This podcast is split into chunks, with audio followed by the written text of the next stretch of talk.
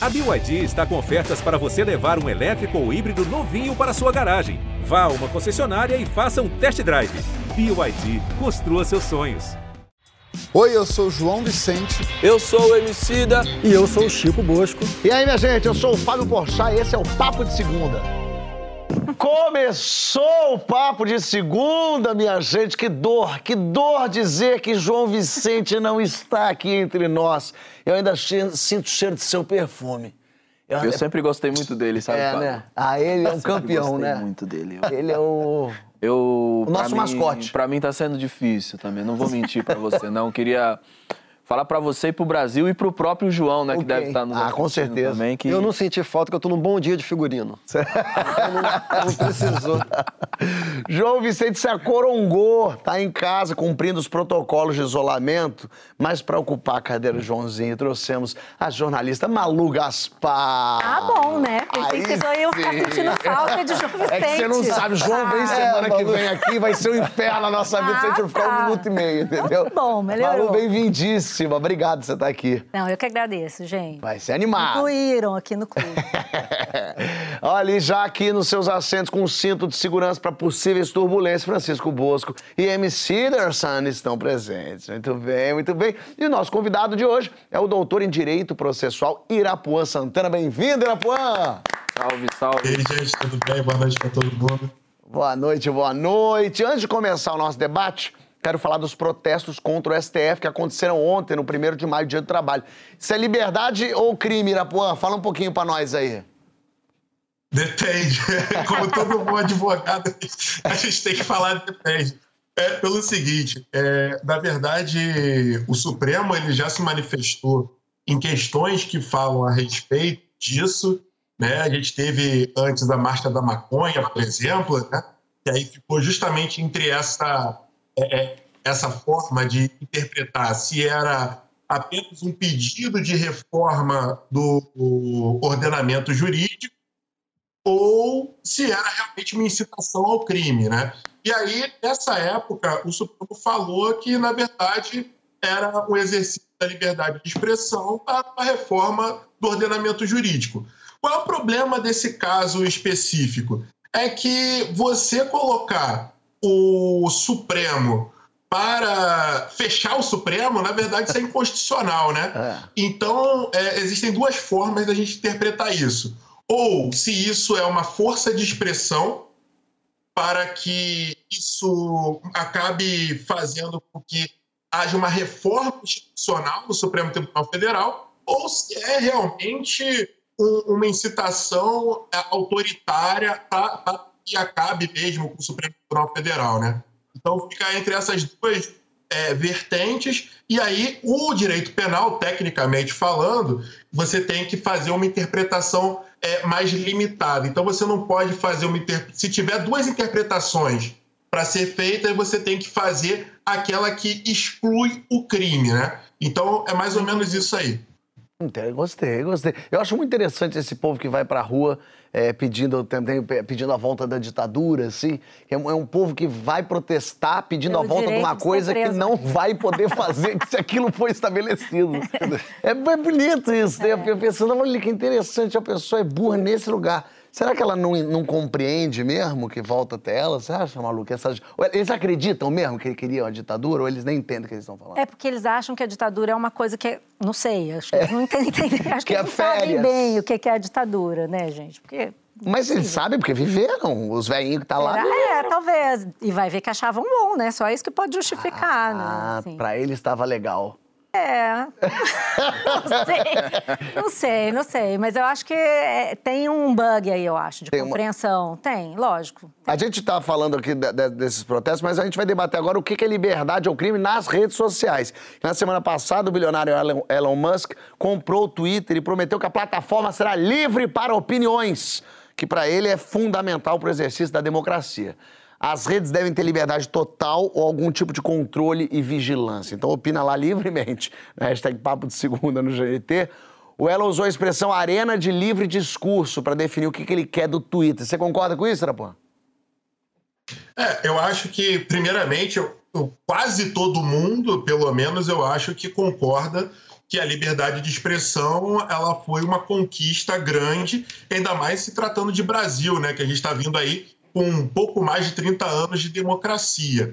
É, um outro ponto que a gente tem que adotar é saber se a arena desses aplicativos, dessas redes sociais, se isso é, se harmoniza com a liberdade de expressão ou não. Uma coisa são os termos de uso, outra coisa é a liberdade de expressão. E aí, é, a gente pode ir para um outro ponto, né, que está dentro disso que você trouxe, que é essa curadoria das redes. É, se pode ou não haver ou não curadoria. Já existem várias plataformas é, tanto da extrema-direita até quanto da extrema-esquerda, onde a liberdade é, de expressão é quase que plena. E aí, uma autora que escreveu um livro, até peguei aqui, Tempestade Ideológica, o nome dela é Michele Prado, e ela estuda especificamente essa parte da extrema-direita.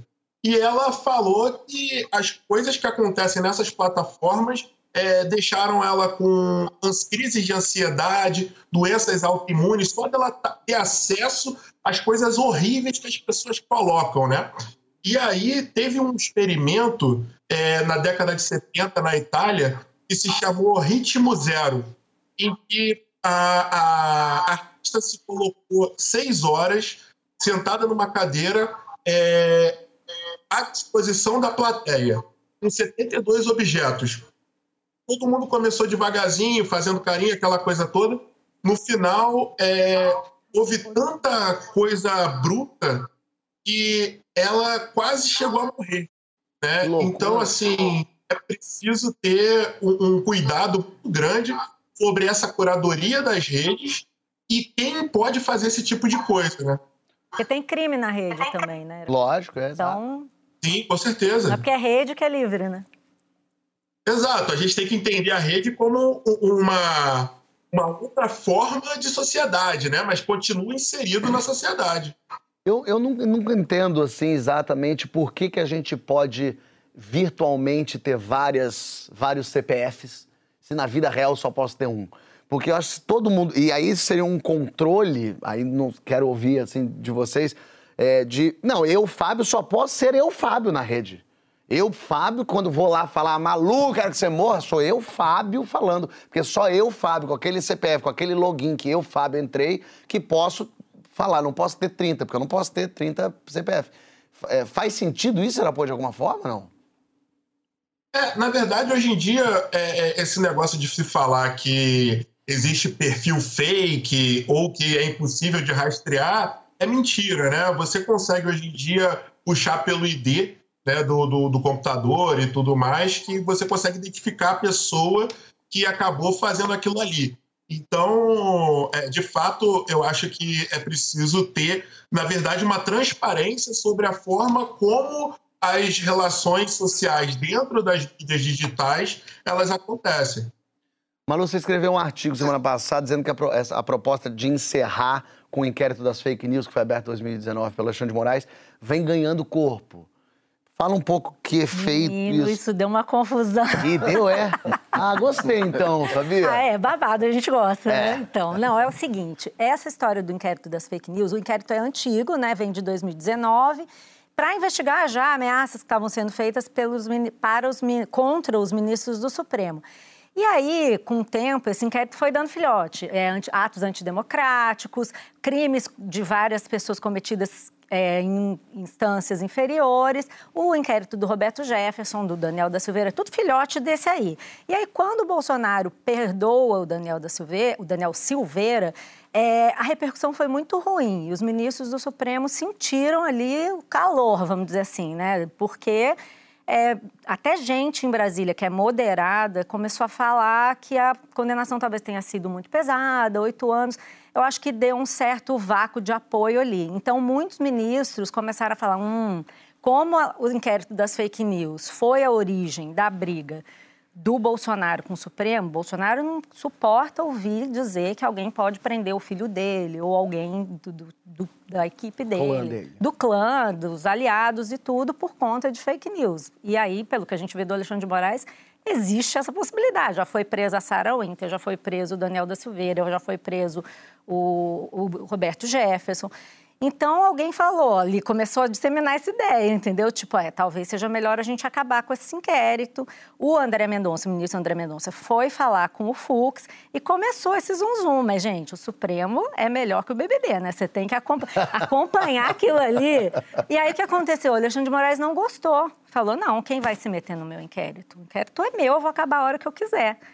Então, quer dizer. O que não ajuda a posição dele, né? É, assim, mas e é o ministro... inquérito já tem um vício de origem, né, Malu? O Irapuã poderia até falar, é, você lembra como é que pode começou? comentar isso melhor, mas realmente tem uma Alexandre dúvida propôs. sobre...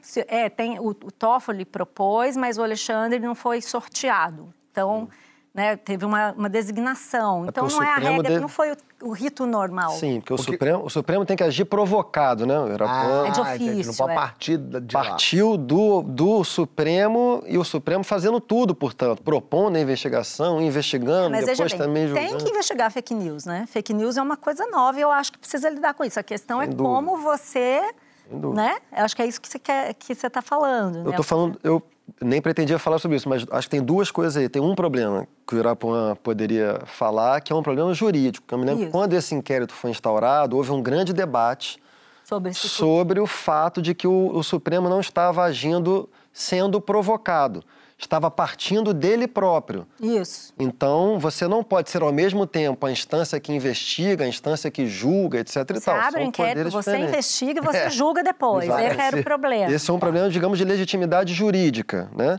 Tem um outro problema que, para mim, é de ordem política, que é, eu considero que Bolsonaro e os bolsonaristas estão sempre eh, nessa tensão com o STF, tentando provocar o STF a agir de uma maneira que possa ser socialmente percebida como exagerada, para legitimar uma reação ainda muito mais exagerada. Então, nesse sentido, eu tendo a concordar com o que você escreveu. Assim, eu acho que a possibilidade de suspender esse inquérito talvez seja um recuo estratégico do STF, porque passou um pouco. Foi uma coisa que ocorreu ali, entendeu? Tipo, e se a gente voltar atrás com o inquérito do- das fake news? Até porque, como tem todos os outros, a gente consegue investigar, mas o Alexandre de Moraes não aceitou e disse, inclusive, que a matéria era fake news. Porque você vê a ironia da coisa, né?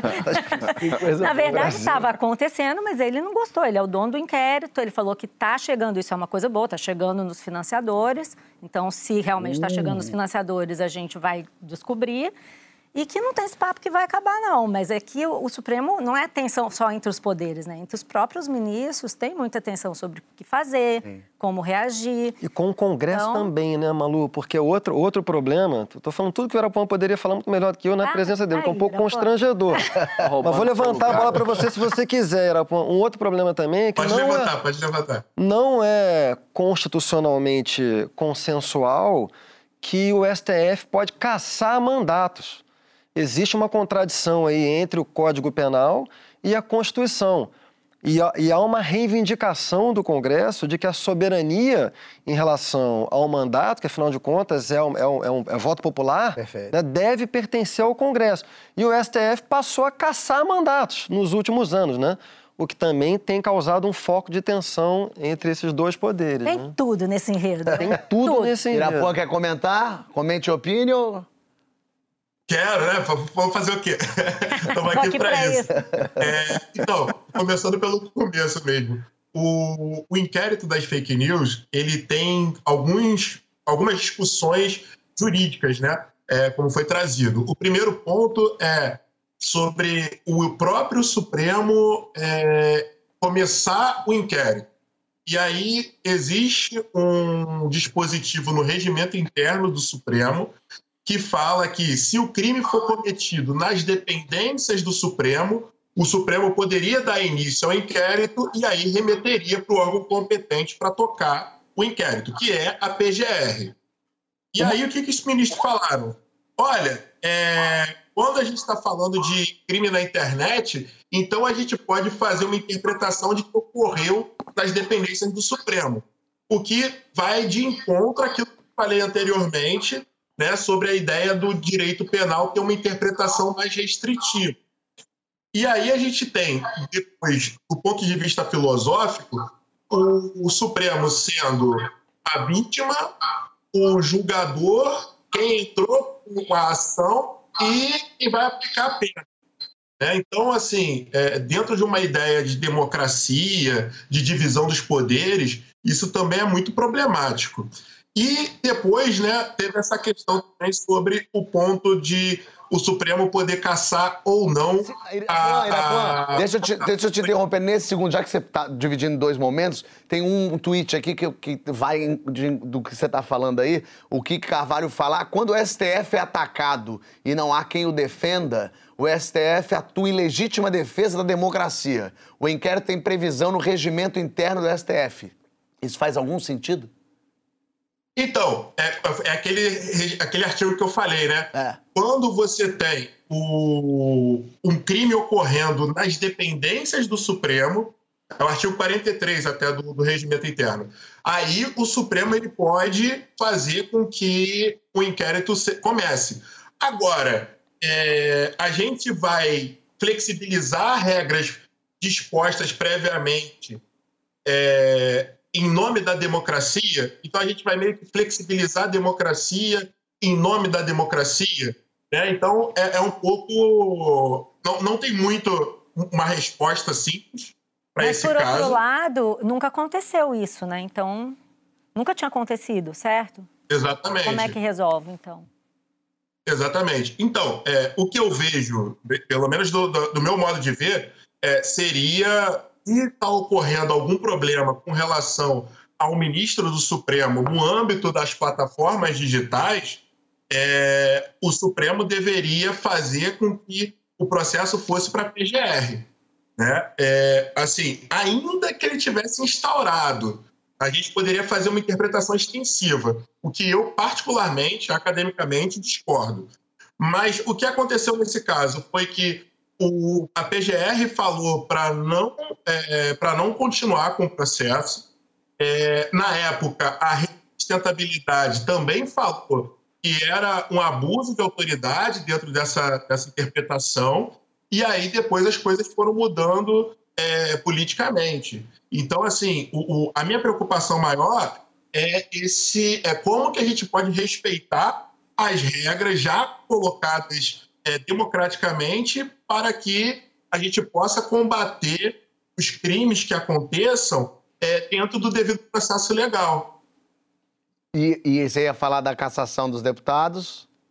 Isso. Aí, é, uma outra coisa que a gente estava falando é uma coisa sobre a, o capital político né, da decisão do Supremo. O que, que aconteceu com o caso do deputado Daniel Silveira?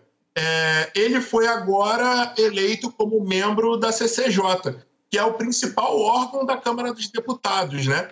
Então, a gente está vendo um, uma, um diálogo institucional muito complicado que coloca o Supremo numa, decis, numa posição muito delicada politicamente. Total. Sidola, voltando para o nosso Elon Musk, o cara já comanda ali as criptomoedas, já comanda a corrida espacial, agora o cara também vai controlar as redes sociais. Isso é bom? No meu entender, não. Cara dele. eu agora tenho um negócio que eu. Eu, eu nem sei pra que, que esse mano quer o Twitter. pra que, que esse mano? Sacou? Mano, que bagulho chato que é o Twitter, mano. Você não consegue dar um bom dia sem ganhar 15 inimigos. Sabe? E aí tem uma parada que me surpreende também, que é o seguinte: você pega a lista de todas as big techs. Todo mundo é bilionário. E as pessoas se comportam no Twitter como se os caras que inventou o Facebook ou o Google fosse uma lojinha de tapioca artesanal, tá ligado, mano? como assim? É um jogo de bilionário essa porra. Tudo é Sim. é gigante pra caralho, é dinheiro pra caralho rolando. E acho que o perigo que. Né, aí, por, por que, que eu sou contra que uma única pessoa, tudo isso esteja centralizado em em uma, em uma única pessoa ou numa única corporação, é porque várias dessas, dessas corporações agora têm muito mais poder do que muitos estados, saca? É... Houve um tempo onde a gente tinha nossas utopias, a gente sonhava com essa internet aberta, essa praça pública democrática e tudo mais, só que eu acho que a conversa ela ganha outro tom depois da Cambridge Analytica, depois de, do, de tudo que a gente vem chamando de fake news, que eu prefiro chamar sempre de mentira, que é só mentira. É, esse, quem compartilha é mentiroso. Pra mim é isso, é safado, entendeu? isso é sem vergonha, sacou? Eu acho que essas palavras são suficientemente fortes. E claro. E constrange em português, o que é muito importante. Porque o fake news é o que? Um fake news zero. É, Bucha, desidrata tanto. No sentido agora, isso aí é um canalha, um safado, um mentiroso, um pilantra, sabe? É, então eu sou, pessoalmente, contra essa centralização. Acho que talvez a conversa mais urgente que a gente precise ter quando a gente fala sobre redes sociais hoje é sim de uma maneira de se regulamentar essas plataformas, saca? Porque a gente está assistindo a olho nu, vivendo o período histórico onde a gente está vendo o potencial de cada uma delas de minar processos democráticos, aonde é, as consequências são visíveis a olho nu, sabe? Acho que esse é o perigo de você ter uma pessoa só mandando em todas essas coisas. mas você falou de regulamentar. Em que momento o Estado tem que entrar para regulamentar isso? Quanto a circulação de informação, digamos assim, é, cair na mão do Estado é bom? Então, eu acho que essa é a pergunta que a gente tem que fazer, mas no mesmo tom do Irapuã, eu devo dizer que não há resposta simples para isso, né? A gente tem que se perguntar, mas não tem uma resposta a priori incondicionada que você possa aplicar em qualquer contexto para isso. Me parece que há um consenso maior quanto aos abusos do Estado. Qualquer pessoa com convicção democrática, acho que vai defender certos direitos fundamentais do indivíduo. De novo, ninguém sabe ao certo quais são os direitos fundamentais do indivíduo. Mas eu acho que há um certo consenso, por exemplo, em que na Rússia eh, a, a regulação das informações pelo Estado não é aceitável. né? Na China. Na Rússia e na China. Não, não, é, né, são situações que não permitem que a gente chame esses países de democracias. Na Rússia, nesse momento, a imprensa não pode sequer usar a palavra guerra, muito menos invasão para se referir ao que está acontecendo na Ucrânia. O que me parece mais difícil é produzir algum consenso social quanto aos abusos da liberdade. Esse me parece o ponto mais difícil. Tem um pensador liberal muito importante no século XX, que é o Karl Popper, que escreveu um livro fundamental da história do liberalismo, que é A Sociedade Aberta e os Seus Inimigos. É, foi nesse livro que o Popper cunhou alguns paradoxos que estão rondando aqui a nossa conversa. Apareceu na, na, um pouco na fala de Irapuã, um pouco na fala do Emicida. Atualmente, o, o mais famoso entre eles é o paradoxo da tolerância. Mas a série, se não me engano, começa com o paradoxo da democracia. É, quais são esses paradoxos? São justamente o que a gente está discutindo aqui, né? Em que momento que, em nome da liberdade de expressão, você deve limi limitar a liberdade de expressão, porque a prática ilimitada da liberdade de expressão, ela conduz ao seu oposto. Ela conduz à perda de liberdade, pelo menos de alguns grupos sociais. Uhum. Vou voltar a isso, desculpa, só, só para terminar. Do mesmo modo, em relação à democracia. Qual o paradoxo da democracia? É, em certas condições, né, a, a soberania popular irrestrita, por exemplo, você se manifestar contra a Suprema Corte, pode levar a uma perda da própria democracia. Então, em que momento que para defender a democracia você deve limitar a soberania popular? Em que momento para você defender a liberdade de expressão você deve limitar a liberdade? Esse é um, esse é um problema na história do liberalismo, na história da democracia, e são histórias muito tensas entre si, e é um problema enorme para o Brasil nesse momento, por duas razões principais, eu acho assim. Primeiro porque os liberais de cepa pura, eu sou um liberal de esquerda, tá? Os liberais de cepa pura, eles têm dificuldades assim de aceitar qualquer limitação aos seus valores, aos seus princípios. Então, os liberais de cepa pura querem, por isso que estão todos felizinhos aí com, com Elon Musk, a princípio, porque a princípio o Elon Musk quer a liberdade. É que, é de cepa, que, que eles são de cepa pura e o Elon Musk também é de cepa pura, né? Como é que é, Malan? Se é que eles são de Se cepa é... pura. Pois é. Os liberais que eu estou chamando de cepa pura, eles têm dificuldades de admitir uma relativização dos seus valores porque eles não estão acostumados, historicamente, a lidar com um conceito verdadeiro de universal. A história do liberalismo é a, é a da defesa dos direitos individuais para alguns grupos sociais, hum. que são, em geral, os deles, assim. Então, eles não são muito sensíveis ao argumento de que a liberdade irrestrita oprime alguns grupos sociais. Então, defender, por exemplo, discurso de ódio contra pessoas negras, isso fere direitos fundamentais dos indivíduos negros. Você fazer discurso de ódio contra LGBTs fere um grupo social. Agora, de novo, para você estabelecer a linha divisória do que é discurso de ódio e o que não é, é muito difícil. E, por fim, populismo. Populistas de direita também têm problemas com o universal verdadeiro, porque eles consideram que o povo, que é o agente fundamental da democracia na teoria filosófica, né? democracia é a soberania do povo. Mas para os populistas, o povo, no caso do bolsonarismo, que é o populismo de direita, são só os conservadores de direita. O povo dele. o povo dele. O povo dele. Então também não são sensíveis ao fato de que o uso excessivo, a prática excessiva da liberdade de expressão, pode estar oprimindo outro povo. Agora, Vê uma obra de ficção que aborda um tema delicado como a pedofilia para ver o que, vai acontecer. É. Rapidamente eles tiram a fantasia de liberais e botam a farda de autoritário. Né? É o paradoxo do cinismo. É o paradoxo. é isso. Exatamente. Vamos seguir aqui, porque na volta a gente vai falar sobre justiça restaurativa. Uma justiça que tenta reparar os danos através de acordos entre vítima e agressor.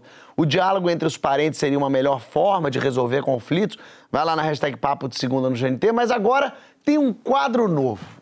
Maio é o mês das mães e a gente convidou ninguém menos, ninguém mais do que ela. Dona Jacira, mãe de MC Dola, para aconselhar as mães do Brasil com a sua sabedoria materna. Dona Jacira, que prazer tê-la aqui. A pessoa da cepa certa, eu diria. Fala aí. É a melhor coisa que eu tenho no mundo.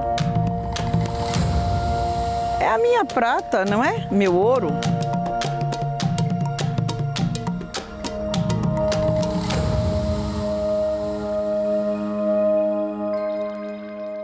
Meu nome é Jacira, eu sou a mãe do Leandro, que vocês conhecem como Emicida, como Cidola. Também sou mãe de Evandro Fiotti, Kátia e Catiane. E neste Dia das Mães, eu vim aqui para trocar uma ideia aí com outras mães, responder algumas perguntas. Há quem chame isso de facilitar, mas eu sou mãe e sei que nunca facilita, né? Cada mãe é do seu jeito.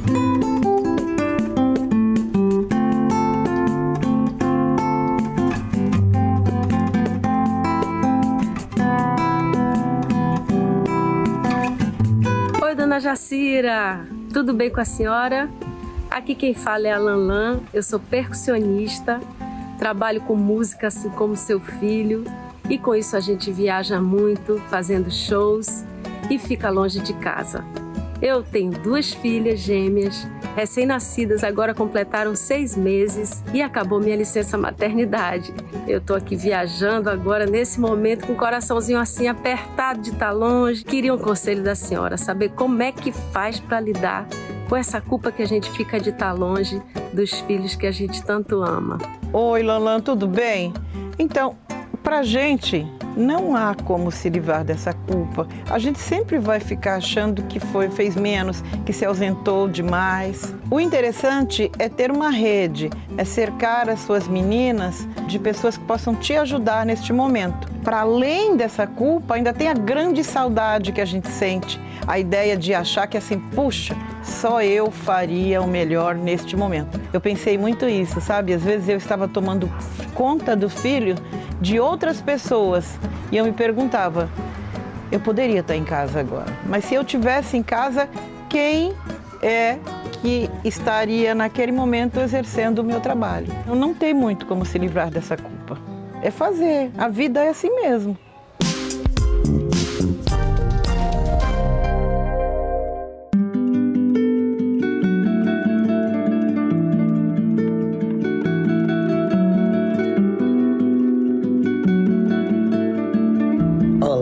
Minha querida Jacira. todo o meu respeito, viu? Meu máximo respeito por essa poeta que você é, essa mulher pensadora. Eu queria saber uma coisa: o que você acha da corujice? Como é que a gente pode lidar com isso ou trabalhar melhor esse modo a ser diferente? Porque meu filho me falou um dia desse, o Juliano Gomes me falou uma coisa muito interessante. Falou assim, mãe. Eu acho que quando você fala meu filho fez um filme, meu filho fez uma palestra, meu filho fez qualquer coisa, é, você tira o protagonismo daquela pessoa e a grande qualidade dela passa a ser, ser seu filho. Na verdade, é um ato de vaidade. Eu achei tão interessante isso, eu não tinha pensado assim por esse prisma. O que, que você acha? Oi, Elisa, minha amiga, poetisa maravilhosa. Então, deixa eu te falar. Eu vou continuar assim com a minha vaidade de ser mãe, porque para mim o melhor ponto do meu filho é realmente ser o meu filho. É a minha prata, não é? Meu ouro. Os filhos reclamam muito mais dessa corujice quando eles ficam grandes, né? Não é enquanto eles são aquele, aquela coisa maravilhosa que está na concha dos nossos braços. Eu estou sempre falando, olha, quem fez tal coisa é meu filho. E eu sinto um orgulho tremendo disso. Eu não vou mudar porque é o meu filho e porque, principalmente sendo uma mãe negra, todo o tempo disseram que a gente não chegaria até aí. Eu, pelo menos, penso nos meus dessa forma. É a melhor coisa que eu tenho no mundo, assim como eu sou a caçula da minha mãe. Ainda. O meu conselho é não parar de falar. Essa é uma questão dele, não é sua. Para o seu, para o meu, uh -uh. eu vou continuar assim, com esta vaidade. Dona Jacira, olha quanta sabedoria. Eu adorei o hum, hum. Hum, hum. Não vai, não. MC da tua mãe, ela ocupou a tela bem, hein? É, eu fiquei ali pensando que vocês estão explorando a senhora. É. Tadinha dela, cara. tava lá na horta dela, aparece o pessoal do Papo de Segunda. Fala com a Lanlan. E achei, porque não teve assim muito corte, não. Foi ela dando a real mesmo. Sim, sim. Menino. Agora a gente entende, né? É. É filho de Dona Jacira. É filho de ela Dona tem toda a razão. O famoso bananeira não dá manga, né? É, ué. A gente tá de volta com o Papo de Segunda, hoje com os colunistas do Jornal o Globo, Malu Gaspar e Irapuã Santana. E agora o debate é sobre justiça restaurativa, uma modalidade de justiça que promove encontros entre vítima, réu e comunidade para buscar acordos através do diálogo para que o autor repare os danos causados. É uma boa alternativa para re- resolver os conflitos? O que, que a gente entende por fazer justiça? Qual a diferença entre fazer justiça e fazer vingança? Rasga lá na hashtag Papo de Segundo GNT. Detalhe melhor o que, que é justiça restaurativa e qual a sua visão sobre o tema, Boan? Então, Fábio, é, a justiça restaurativa, ela tem aí uma, um início mais ou menos na década de 70, né, em outros países, e ela chega aqui no Brasil mais ou menos na década de 90. É, o CNJ, que é o Conselho Nacional de Justiça, né, que é o órgão é, da administração da justiça aqui no Brasil, é, ele incentiva o, o uso da justiça restaurativa, que na verdade é mais ou menos isso que você falou mesmo, só que cada um tem um- uma definição a respeito do que seria. Mas, no final das contas, a ideia é você ter uma humanização do processo criminal. né? Então, você vai ter uma ideia de, da punição, da reprovabilidade daquela, daquela conduta, mas você também vai ter uma ideia de pacificação e de ressocialização é, do, do quem praticou o crime, né? Então, assim, é, é bom a gente ter essa, essa noção né, de que é, normalmente você tem uma justiça que venha na construção das partes envolvidas, ela vai ser muito mais eficiente e eficaz do que uma imposição estatal. Né? Então, a gente tem esse ponto, isso tem até em processo civil também, e aí é- esse conceito está sendo levado para o processo penal. É, então, na verdade, a gente não tem ali apenas o caso específico, mas sim uma forma de tentar transformar aquele ambiente onde o crime ocorreu e para valorizar a vida das pessoas que estão envolvidas.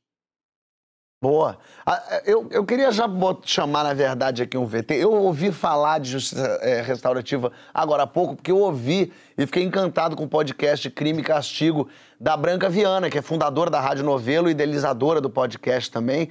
Tem um monte de gente trabalhando lá com ela, óbvio. E ela falou sobre- com a gente sobre esse conceito de justiça. Vamos ouvir a Branca e depois a gente volta pra cá pra bater papo. O podcast Crime e Castigo surgiu por causa da repercussão do Praia dos Ossos, o podcast anterior que a gente fez sobre o assassinato da Ângela Diniz pelo Doca Street. O Doca Street morreu dois ou três meses depois da publicação do podcast, então ah, as pessoas estavam muito com ele na cabeça e com o crime na cabeça.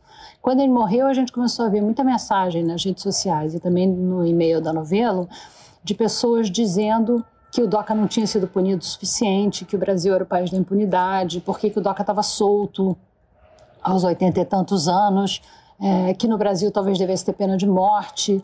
E aquilo nos, eh, nos surpreendeu e nos intrigou. A gente falou, bom, tem alguma coisa interessante aí acontecendo e a gente resolveu tentar investigar, sabe o que que era, o que que as pessoas, o que que passa na cabeça das pessoas quando elas dizem a justiça foi feita ou a justiça não foi feita. Foi muito interessante conversar com essas pessoas todas, sabe, porque eu não cheguei, nós não chegamos a nenhuma conclusão, sabe, de dizer justiça é isso, punição é aquilo, reparação é aquilo outro, justiça restaurativa funciona ou não funciona, a gente não chegou a nenhuma conclusão.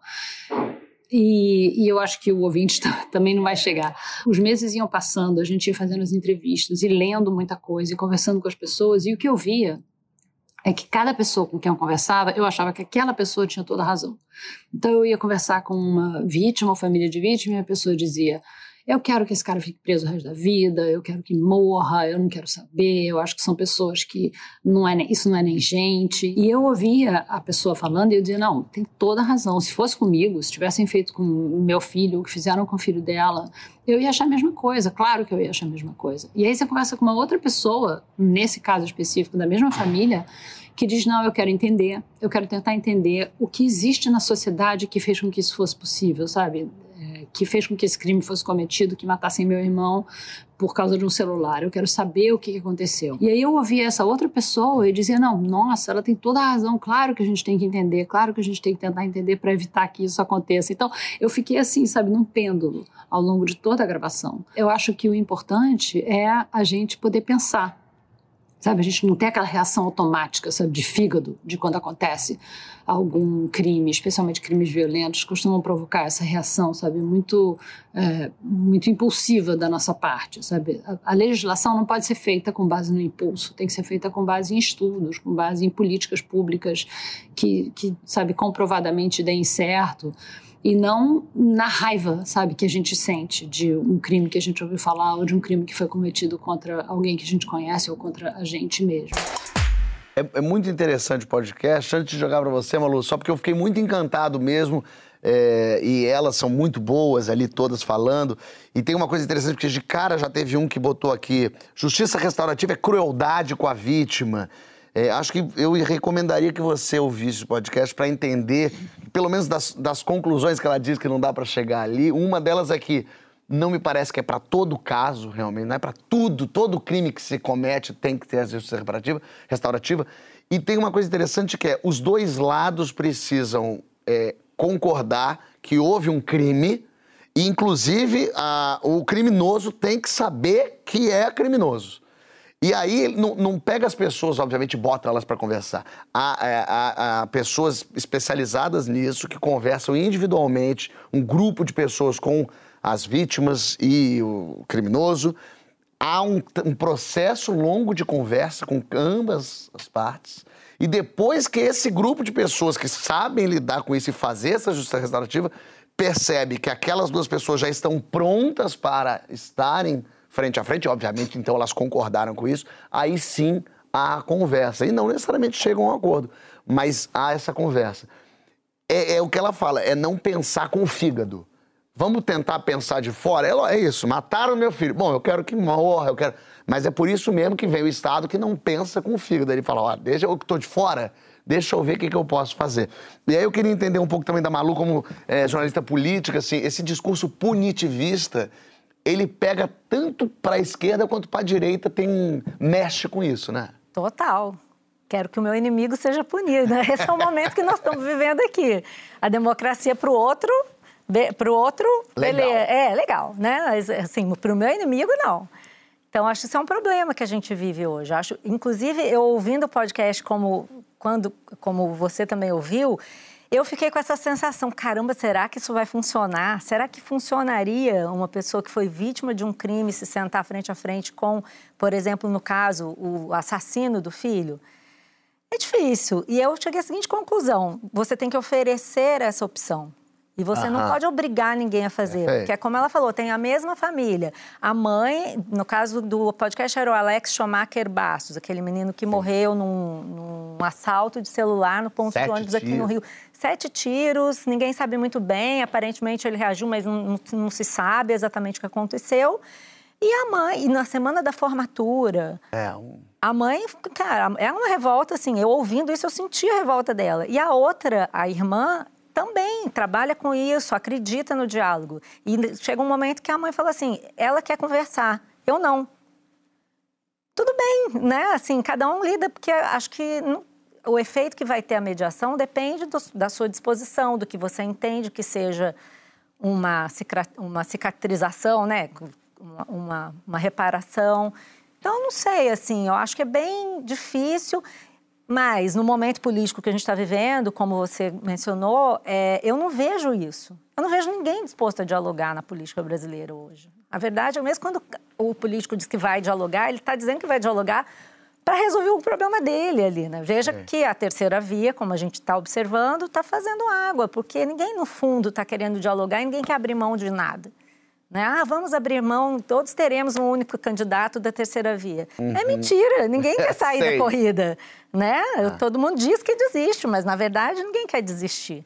Então acho que nós estamos. É, é a polarização, ela é o que, que governa no momento. para todos os lados. E é interessante pensar, Emicida, eu vejo muito assim, quando você tá- tem um roubo, né? A gente está tão sobrecarregado disso, de violência, nesse país tão violento em todos os lugares, que aí quando tem um roubo é assim, tem que prender, tem que prender. E a pessoa que fala tem que prender, lógico, ela está querendo uma punição para aquela pessoa que cometeu um delito. Mas ela não está passando na cabeça dela que essa pessoa que tem que prender vai ser solta. Uma hora ela vai ser solta. Você não, não, adianta, não, é varrer, não adianta varrer essa poeira para debaixo do tapete, que uma hora vai tirar o tapete e a poeira vai estar ali. Tem uma coisa muito interessante na cabeça, de um modo geral, assim, do brasileiro, que quer a prisão, tem que prender, mas não compreende que. Mas e aí? Aí daqui a oito anos acontece o quê? A pessoa sai e sai um monstro. A pessoa que entrou porque estava com um baseado sai de lá traficando heroína, porque realmente a, a prisão brasileira não, como todos nós sabemos, não Regenera. não né? regenera. Mas e aí? Co- Como é, como é que faz? Isso é uma coisa que já está no brasileiro, essa querer que as pessoas morram, tem que prender, tem que carcerar para sempre, pena de morte. Que ódio é esse que a gente quer tanto ver o outro se ferrando? Não, que acho que as raízes desse ódio e de vários ódios que o Brasil alimenta são muito profundas. E não acho que esse ódio ele seja meramente por quem conhece o crime, né? Por quem comete um crime. Acho que a gente tem um modelo de sociedade que ela opta por esconder tudo aquilo que sai do que ela considera, consideraria o padrão, vamos dizer assim. Saca? Eu acho que tem uma coisa que pra mim é é muito óbvia. Se você chegar na sua casa hoje e tiver uma goteira, você vai pensar numa forma de tampar essa goteira e o paliativo que você vai encontrar para solucionar isso até amanhã cedo talvez seja colocar um balde embaixo. É, Enfim, amanhã você soluciona esse problema. Eu acho que a gente, enquanto sociedade, faz o extremo oposto disso. A gente encontra um buraco no teto e o que a gente faz é manter o balde cheio e Transbordo. transbordando e a gente coloca outro balde Embaixo do outro transbordando, balde. embaixo de outro balde. E vira uma piscina. É porque se o encarceramento, na forma como a sociedade brasileira produz, faz, desse os resultados que a gente espera, a gente não tinha um país com esses níveis de violência. saca? A gente aglomera um monte de miserável em condições subhumanas, esperando que eles vão sair do outro lado cidadãos admiráveis. Mas eu acho que não espera que vá sair. Torce para que nem saia.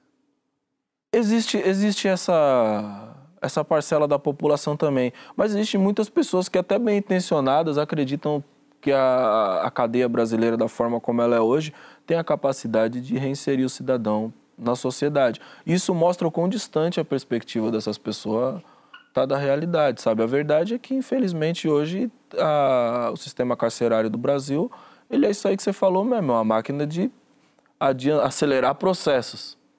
Me parece muito burro isso, né? A gente falar, vamos fazer o seguinte, vamos mandar para a faculdade do, do crime essas pessoas, que daí eles saem de lá formados, o cara que furtou o seu celular, agora ele vem e te mata. Fala, Rapô, levantou a mão. É, só só para a gente é, é, contextualizar isso que, que o MC da trouxe, que vocês estão falando também, é, a gente tem a, a, terceira maior população carcerária do mundo, né? A gente perde só para Estados Unidos e Rússia.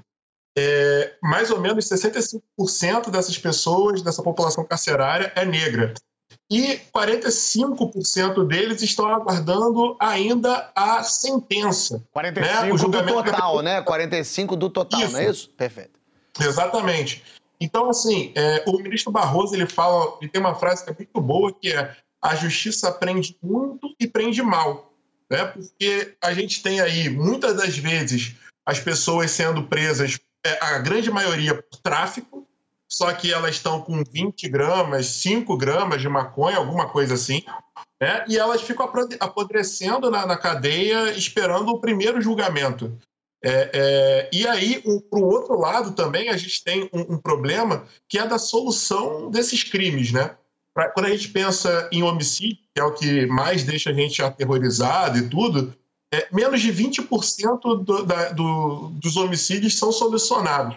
Então, assim, é, a gente não sabe, é, a gente não consegue prender as pessoas que efetivamente fizeram e cometeram o crime, e a gente está prendendo um monte de gente que nunca seria presa se isso fosse levado a sério, né? Então, assim, é realmente uma bagunça esse sistema carcerário, enfim, mas só para a gente colocar em, em, em, perspectiva esse debate.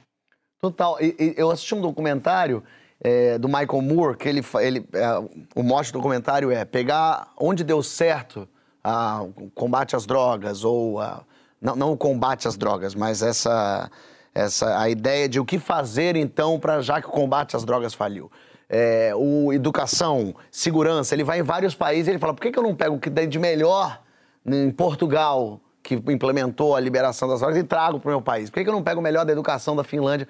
E aí ele vai à Noruega, porque lá ele verifica que há melhor sistema é, prisional.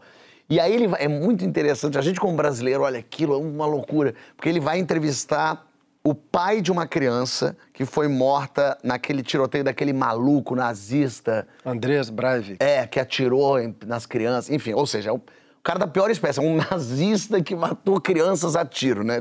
Aquela pessoa que você fala, bom, quero que esse cara suma. Não tem recuperação. Não há recuperação. E aí ele tá preso num chalé na montanha.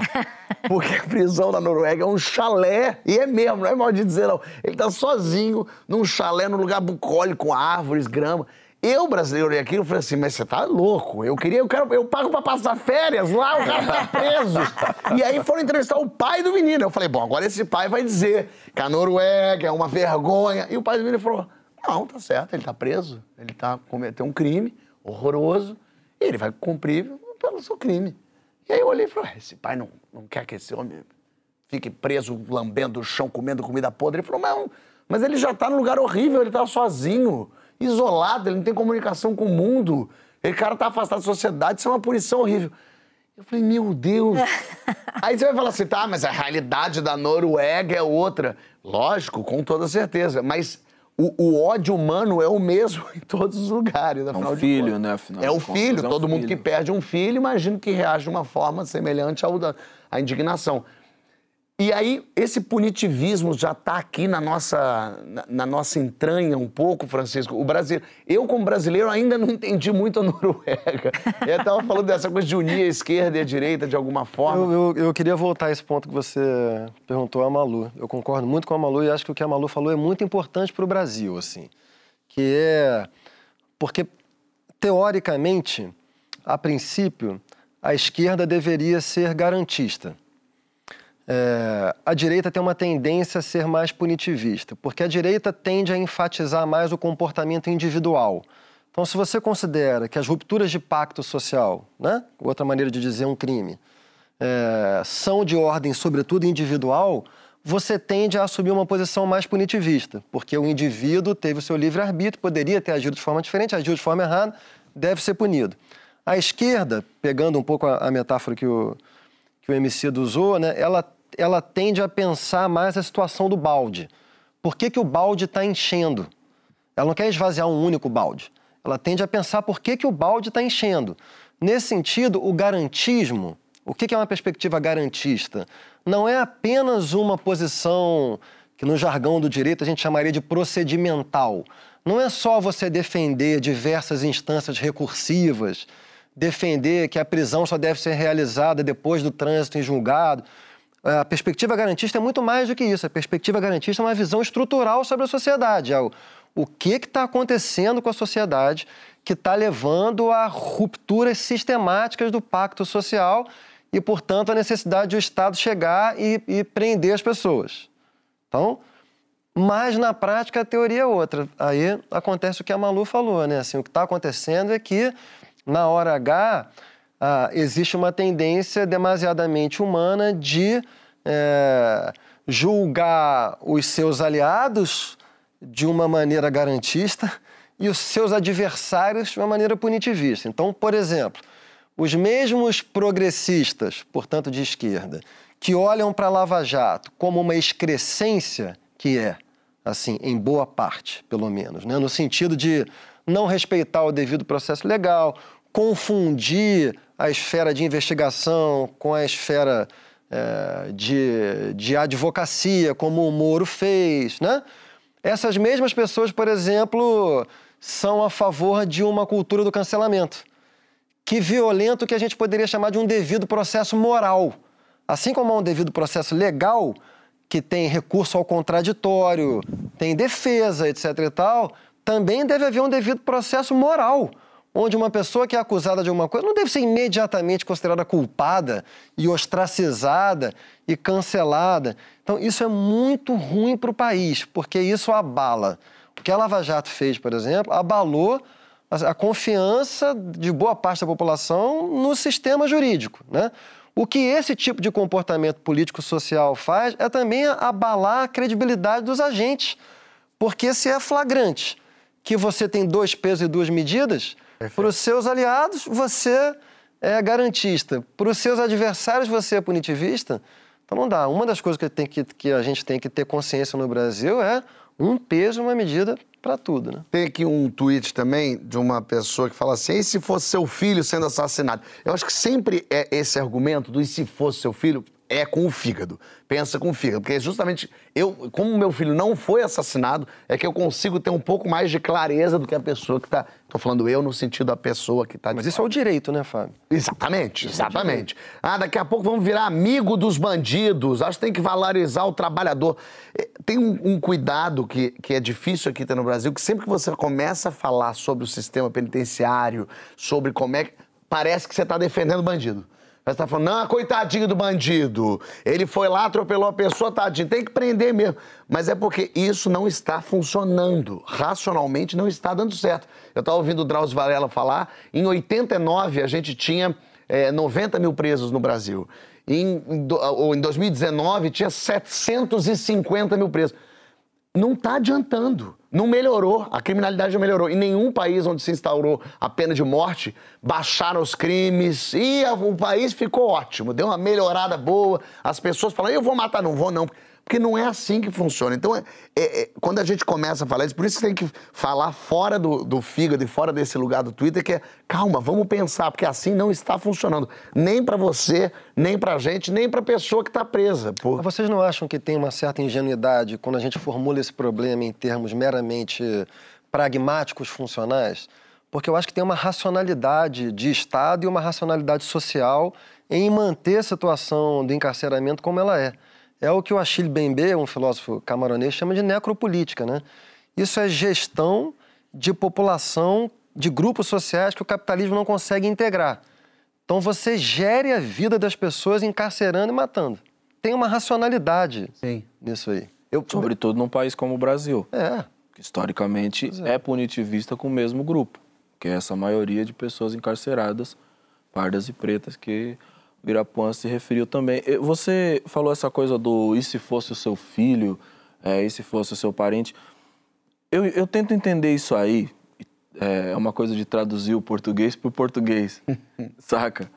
Porque às vezes nas quais a gente toca isso, e justamente para a gente não estar tá falando de um assunto que envolve diretamente nenhum de nós, existe uma tendência da parte das pessoas a acreditar que a gente está tocando com uma frieza excessiva nisso aqui, uhum. sabe?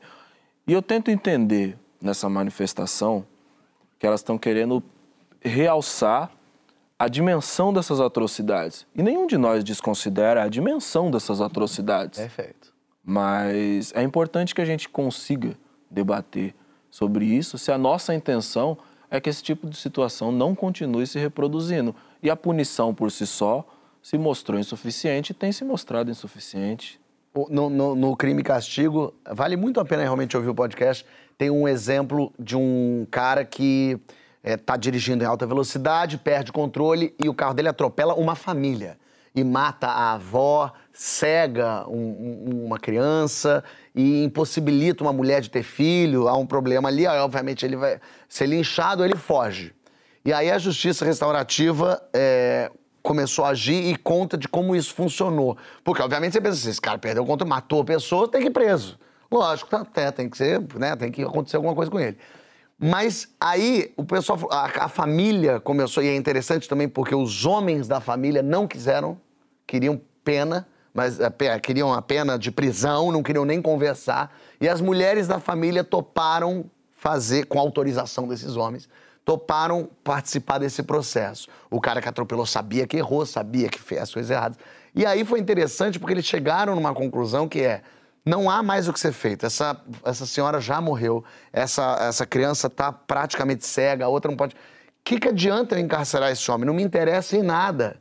Eu quero que. E aí eles chegaram à conclusão que esse cara pagasse a operação da criança para que consertasse então, a visão e um tratamento psicológico para essa nora que não pode ter. E, e aí, é, de alguma forma, é claro que ele vai ser punido também em paralelo à lei, não é que daí ele se livra. Ah, que fofo. Mas há um, um, um pensamento que é: de nada adianta mandar esse homem para a prisão, porque a, a gente já está desestruturado aqui. Como é que a gente consegue fazer com que essa pessoa pague, mas de uma forma que não seja apenas punindo ele, jogando na masmorra, e sim pague, revertendo para essa família, para essas pessoas. E funcionou a tal ponto, e esse cara tinha ido embora da comunidade, porque as pessoas queriam linchar ele, e aí ele lá na, nessa, nessa reunião falou: olha, para eu conseguir pagar, eu preciso voltar a trabalhar. Para voltar a trabalhar, eu preciso continuar morando na comunidade para ter uma casa só, porque agora eu estou pagando duas casas. E a comunidade autorizou então a volta dele, ele trabalhou pagou o tratamento, a moça passou a poder ter filho e o, a, neto conseguiu voltar a ver. E aí teve um dado momento que ele começou a parar de pagar. E aí eles, a família foi reclamar lá com a, com a justiça o que está acontecendo. A justiça foi conversar ele falou: Eu perdi o emprego, fui demitido, não tenho nem dinheiro para minha filha. E a própria família que estava querendo falou assim: Não, tá tudo bem, você já pagou, você já fez, você já sofreu, você sente isso. A gente tá, não precisa trabalhar para a gente, trabalha agora para sustentar a sua família é um caso aqui no Brasil, não é na Noruega. É aqui no Brasil, isso aconteceu, uma, uma tragédia, matou uma pessoa. É lógico, a gente não está falando do cara que pegou o carro e atropelou uma criança e aí pegou os restos é. dela e passou no corpo. A gente está falando de coisas que acontecem que talvez sobrecarregassem a justiça, que talvez, talvez não, com certeza ia sobrecarregar, jogar e que a própria comunidade se acertou com conversa.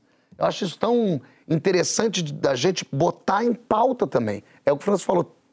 Tem essa possibilidade. Quer tentar e a gente tentar não pensar exatamente com esse ódio.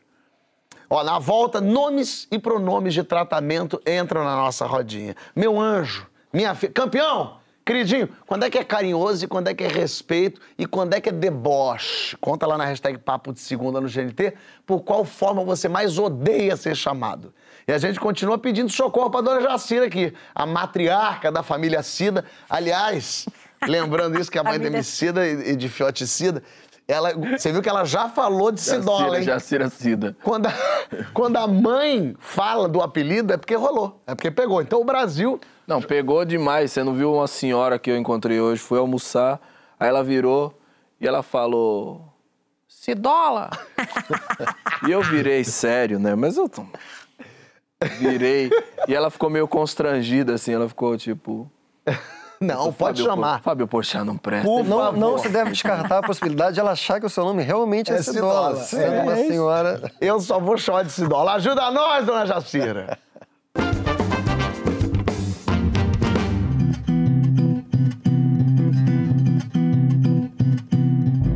Dona Jacira, eu, mãe estagiária, né? Porque acabei de virar mãe do João e do Pedro, de um ano, dos gêmeos. Eu tô aqui para tirar uma dúvida com a senhora. Eu ainda não dou telas, mas quero saber se é tão pecado assim, de vez em quando, para distrair os meninos, entregar ali um celular, um iPad, para a mãe, na verdade, conseguir respirar, também conhecido como ir ao banheiro, também conhecido como comer e terminar o prato, né? Não só colocar a comida ali. Ajuda a mãe? Oi, Andréia, tudo bem? Eu nem sei se eu vou poder te ajudar, porque olha o tempo em que eu estou. Eu sou migrante nesse espaço dos computadores e celulares, né? Hoje eu vejo muita gente dizendo: tira as crianças do- das telas, tira as crianças. Eu acho que a gente pode verificar o que elas estão vendo, porque assim, a rede tem muitas informações perigosas, a gente tem que ter este cuidado. Mas como é que a gente vai tirar da mão das nossas crianças algo que está em todo mundo? Se você impedir, no momento em que ela estiver com outras crianças, elas vão ter acesso. E aí vai ter a culpa. Nossa, mãe, por que você não deixou eu ter isso? Inclusive, eu acho que vai surgir aí uma outra inteligência porque é do tempo deles. Eu aqui da minha casa, quando quero resolver uma questão, chamo minha neta de 8 anos, chamo o Gabriel de 4 anos, que ele entende mais do que eu. Chega lá, clica um negócio e olha aí, vovó. Então, assim, deixa eles. O ruim é o excesso, mas que você que seja um, um- no seu tempo, que você dose isso de acordo com o que você achar que é necessário. Ninguém tem nada com isso.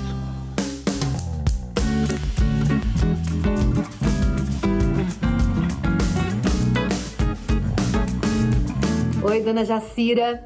Eu quero perguntar para a senhora como é que a gente faz para lidar com aquelas pessoas que adoram dar um palpite na criação dos nossos filhos. E como é que a gente sabe que a gente está fazendo certo? Dá para saber? Oi, Fabiola, tudo bem? Não dá para saber como vai ser o futuro. A gente só vai saber como é o futuro quando o futuro chegar. Teve uma época que eu achei que eu não deveria ouvir ninguém. Depois eu me arrependi. Algumas pessoas eu preciso ouvir. Eu tenho mães, avós, tias, vizinhas e eu preciso ouvir. Eu não sei nada sobre o que é criar um filho. Precisa ouvir. É necessário que essas pessoas estejam à nossa volta e que sejam a nossa rede para que os nossos filhos tenham mais pessoas para respeitar além de nós. Isso é muito importante.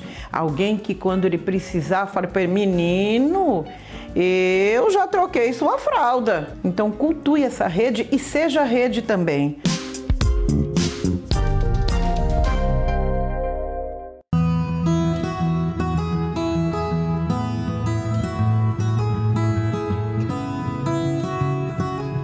Jacira, tudo bom? Olha, minha pergunta para a senhora é o seguinte: eu tenho um filho de 5 anos, um de 2 meses, são pequenininhos, estão aqui debaixo da minha asa, mas o que me incomoda, assim, o que me aflige, que eu, minha cabeça fica pensando na madrugada é quando eles crescerem, quando começar a querer ir em festa, sair, chegar tarde em casa, como que faz para dormir, para o coração ficar em paz no mundo, né? Do jeito que tá, ou do jeito que sempre foi, como faz? Oi, Rafa, tudo bom? A primeira coisa que eu vou te falar é: esse coração já deveria estar tentando estar em paz agora, mas coração de mãe nunca está em paz. Vai chegar um tempo em que esse pessoal vai querer sair, a gente não sabe nem o que eles vão ouvir. Você acredita que eu, eu ouvia, a minha bisavó falava assim: isso que vocês ouvem é lixo, né? E, e a minha bisavó já faleceu há 40 e poucos anos, né? E hoje tem algumas coisas que eu também não gosto, mas eu não posso deixar ou dizer para os meus que eles não podem fazer. É o tempo deles. Minha mãe não queria que eu saísse, eu sou uma mulher, uma menina negra de periferia. E eu também nunca deixei também não. Pergunta se eles ficaram. Não. Então é bem melhor que você converse sobre isso, que você saiba aonde eles estão, e tem hora que é até melhor que você não saiba mesmo também. Você vai ter que conduzir isso da melhor forma, mas não agora, mulher. Você está no seu melhor tempo. Eles não vão poder sair agora, hoje. Tá aí debaixo da sua asa. Curte isto. Deixa para se descabelar depois.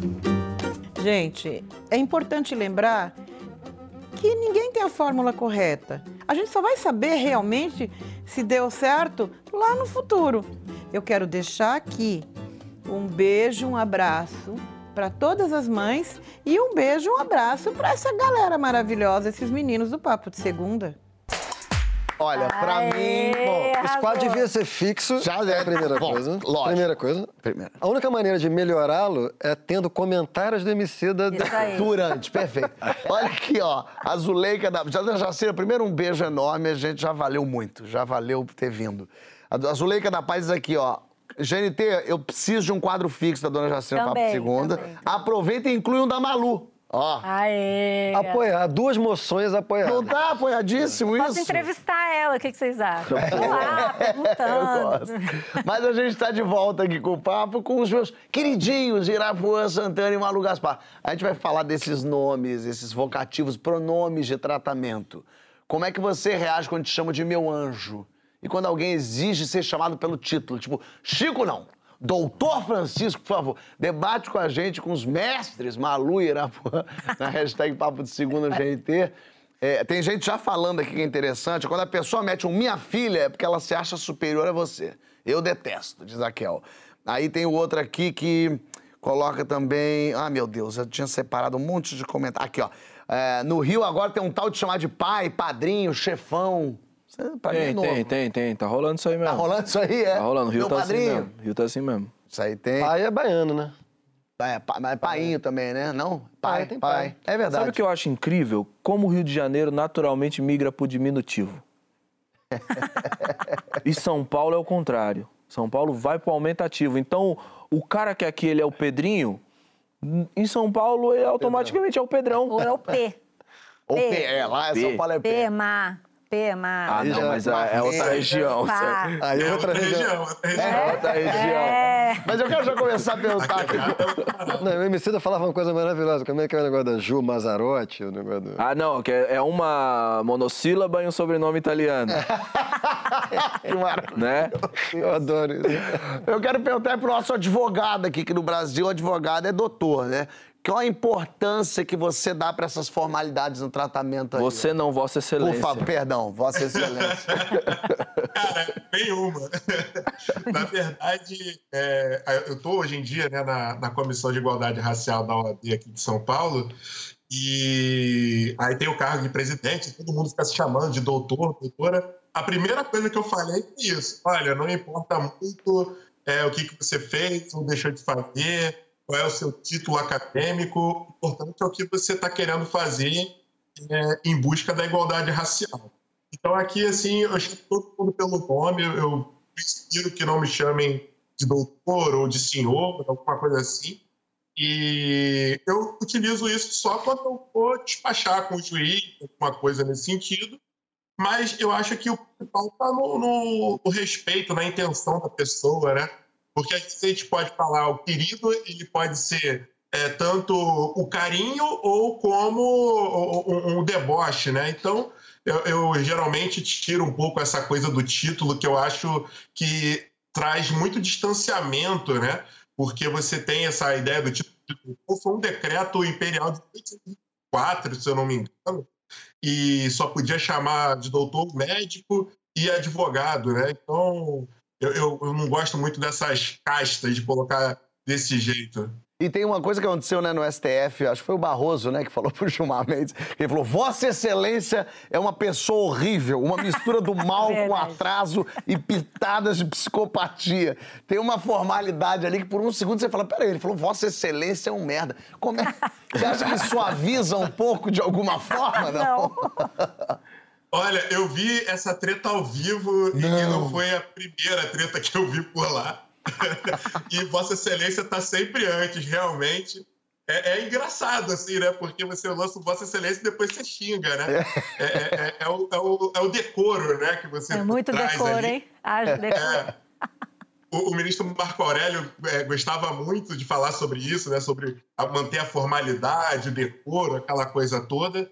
E já teve vezes, de, inclusive, de, ministros, de, de advogados estarem no, no lá no púlpito e tomarem o esporro que nos chamaram os ministros de Vossa Excelência. Né? Então, é, é, ter cuidado né, para não ferir suscetibilidades, mas, no geral, eu, particularmente, procuro trazer uma personalidade maior para tentar trazer uma construção, né, já que está todo mundo trabalhando em conjunto. Boa. Malu, teve, um, teve uma época aí no Brasil uns políticos mentindo no currículo. Até o ex-ministro da Educação, Carlos Decotelli, que disse que tinha pós-doutorado na Alemanha. Pela sua experiência aí, título é, tem algum sinônimo de que então essa pessoa sabe mesmo, é competente? Tem isso aí? Eu acho que eles querem acreditar que é assim, né? Mas aí a gente tem que olhar e saber, né?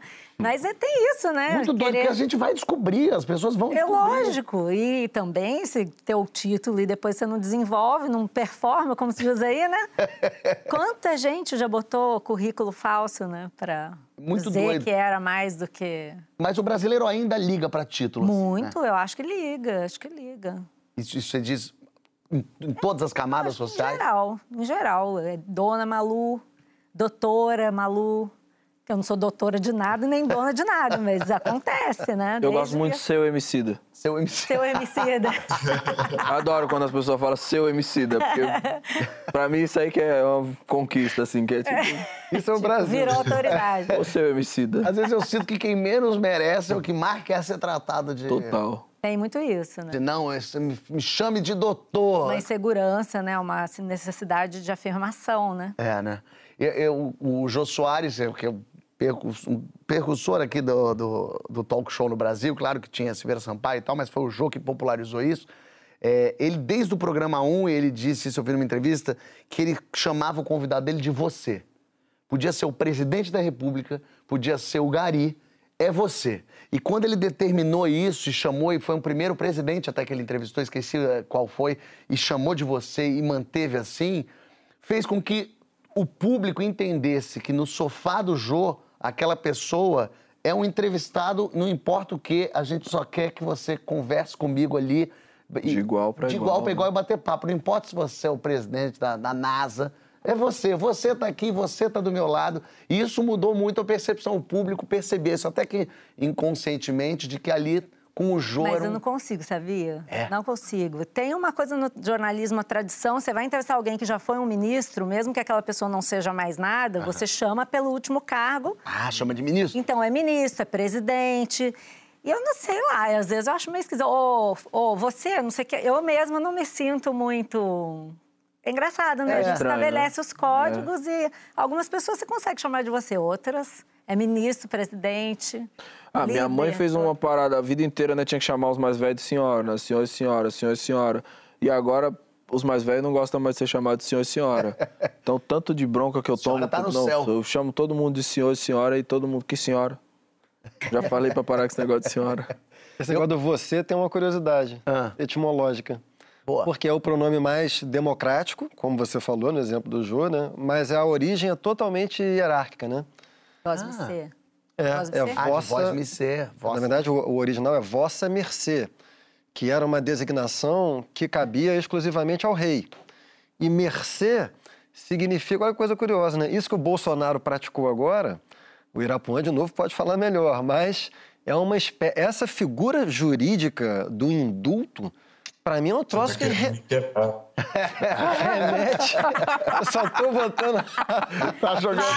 Só batata quente, mano. Mas que eu saiba, é uma figura jurídica, bom, mesmo que não seja historicamente, me parece um absurdo, Irapuã, assim, me remete a uma coisa de monarquia absolutista, né? Como assim um presidente da República tem a graça de re- reverter um julgamento da, da Suprema Corte? Pois bem, isso era a vossa mercê um pedido à vossa mercê. A mercê é justamente a graça, é ter o, essa esse, esse direito absoluto. Estar à mercê de alguém significa estar completamente sob né, o, o mando de alguém. Então, originalmente era vossa mercê, e aí, pelo abrasileiramento. Voz me ser. Voz me ser, e virou uma coisa regional também, né? Tem vossa um ser. Você. Vossa você. você. Aí foi virando um monte de coisa até chegar ao democrático você. Não, Não, não, não, não, não, ainda tem mais um degrau que é o C. Tem o C. C. Você sabe que... Tem o C. O Emicida, que é um adepto do tio, né? Chama Um tiozólogo, gente de né? Tio, tiozólogo. É um tiozólogo. Mas é contra chamar professora de tia? Sou. Que isso? É um cari- apelido carinhoso. Fala, tia, tia? Não? Não depende, isso precisa de uma autorização expressa, quase que por escrito da professora. Por quê? Por que isso? Não sei, também é estranho, não, não sei, não tem meio que uma lógica, não é um negócio racional, não. Eu, e eu chamo todo mundo de tio. Mas professor é professor. Ah, tem que ser professor, não pode ser tia. Professor é professor, senhor ou senhora. Aí te botou num respeito aí, porque sua mãe foi... Não, mas deveria haver algum conservadorismo em mim também, né? Achou, achou um pedaço. Achamos, achamos onde tá. Você. É, porque no direito, Irapuã, essa coisa de chamar de Vossa Excelência, Vossa, sei lá, magnitude máxima, é o juiz. é, isso é uma. É pra, de alguma forma, assim, é, é uma reverência, uma re- né? Você ser reverente o tempo inteiro. É um pouco também para deixar meio neutro. O que, que é? Para mostrar quem manda, o tempo todo mostrar quem manda, é isso? É, a gente está falando de, de autoridade, né? É, então, assim, é, eu acho que o direito ele tem um problema muito sério que é se fechar em copas, né?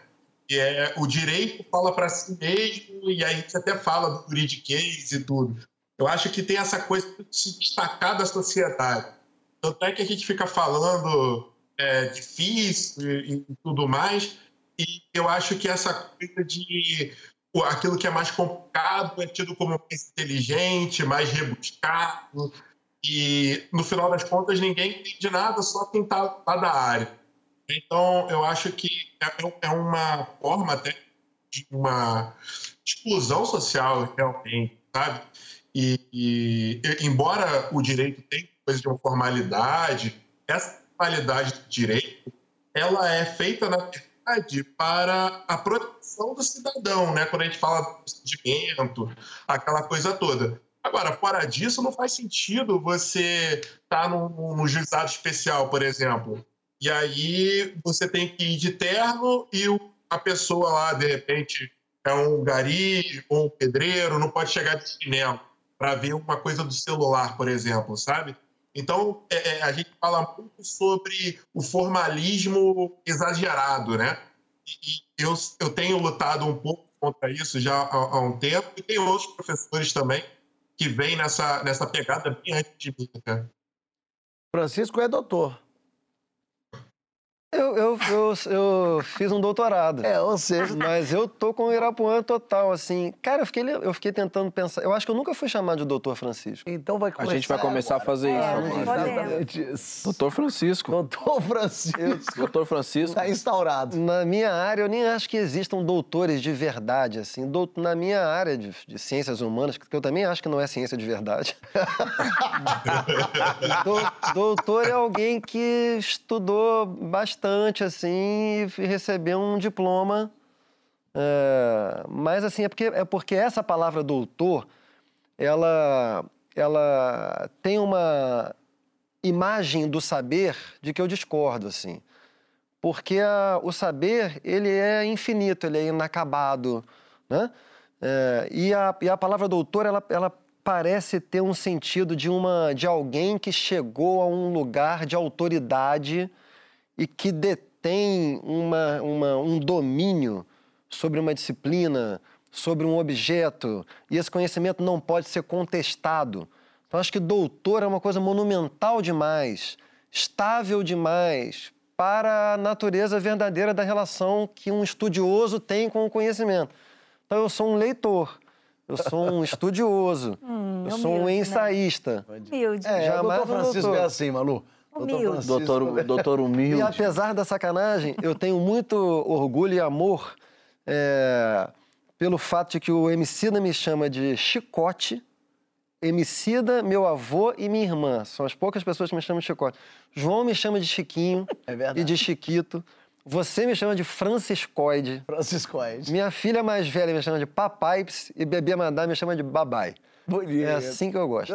Agora, com mulher... Doutor esse é- Chicote. Esse é... Doutor Chicote eu amo. Doutor Chicote. Eu tive um porteiro uma vez no prédio que eu morava que me chamava de Seu Chiquinho. Isso eu adorava também. Bonito. Seu Chiquinho. Pra mulher tem um. é, é, Aí todos esses apelidos me parecem tudo pejorativo. Queridinha, minha linda, minha flor. Flor, flor é, flor é, flor Meu é. amor. Meu amor, deve Meu dar amor. muito ódio, né, Malu? Tá. Vou te falar, não vou mentir, não. E tem que Quando eu tô engolir. fazendo entrevista e vem uma coisa assim, "Ai, meu amor, é tipo, vou te colocar no seu lugar. Meu anjo, meu, amor. Mas vou isso vindo sempre de homem ou mulher também? homem. O problema De é homem, né? homem, Lógico de que é homem, homem. de homem. A gente, a gente faz questão, sabia? Impressionante. Isso aí no Não, mulher deve talvez assim, eu loucura. nunca passei por isso, mas acho que caberia minha filha, pô, não sei o quê, né? Sei. Mas homem assim é pra. Meu amor, E, e a- Sobre isso, Fala, Irapó. quer morrer. sobre isso tem até um, um- historicamente, né, falando dos Estados Unidos, que a- o- o- os negros eram chamados de boy, né, de menino, mesmo sendo mais velhos. Né? Então é, tem, tem essa, essa pegada aí que, que a Malu está falando, né, que podia ser qualquer idade, o, o negro ele era chamado de boy. Né? É. Quer dizer, o apelido ele diz muito do que tem, tem muita coisa ali por trás que a gente às vezes. E ao mesmo tempo, apelidos que. É isso, você tá falando do boy, de uma coisa de antigamente. E aí você não sabe, viaja para os Estados Unidos e fala um boy, acabou. Você tá entrando num lugar que você não faz nem ideia, né? Minha gente! Por isso que, ó, mano, como, como dizem em Angola, pergunta primeiro. Meus papoluchos, minhas coisas mais lindas do mundo. Acabou-se. Acabou-se o que era doce. Antes de Ah. ir, eu quero dizer que senti é, que esse programa foi preenchido. Muito bem. E que se quiserem voltar semana que vem, já avisa que o João fica convalescente mais um pouco. Covid longa. É, Covid boa. De repente vai até um julho, agosto. Que é mais pra dar uma sentada boa. Rapaz, ele emenda uma férias, daqui a pouco ele aparece surfando em Nazaré, lá em Portugal. Aí nós que vai ter que correr pra encontrar ele, gente. Malu, obrigado de verdade por Obrigada estar aqui. aí, Foi gente. incrível. Foi um. Foi legal demais. Portas abertas. Irapuã também. Eu tô encasquetado com aquela caixa ali que eu falei assim que começou. Eu falei, Irapuã, aquela caixa tem cara de que no começo da pandemia. É lâmpada velha. É, um cônjuge qualquer falou assim: essa caixa tem que guardar em algum lugar. Ele falou: eu vou deixar em cima dessa estante, depois eu vejo. Deve ter ali caixa de som de PC. Bomba de, de pneu de bicicleta. de bicicleta. Sabe essas coisas? Tem muita essa cara. Pior que tá na frente do meu diploma do mestrado. Né? Pô, ô mestre, mestre, podendo mostrar esse. O poder do título. É, poder de todos. Minha gente, ficamos por aqui. Amanhã tem que história é essa, Pochá. Depois de amanhã, meu amigo Paulo Vieira estreia o programa dele aqui também, 9h45. Eu tô indo sexta-feira fazer Peça Acredita em Vitória da Conquista. Sábado, Aracaju e domingo, Recife. E agora você assiste ao documentário Dona Jacira, o Legado. Se você se apaixonou por Dona Jacira, confira agora a trajetória de resistência, de cura, de ancestralidade e de amor à vida dessa mulher potente, que é a mãe do nosso MC Dola, que está aqui. Beijo, Chiquito. Beijo, Fabiola. Beijo, Sidão. Beijo, Fabião. Valeu, Beijo vocês. Malu.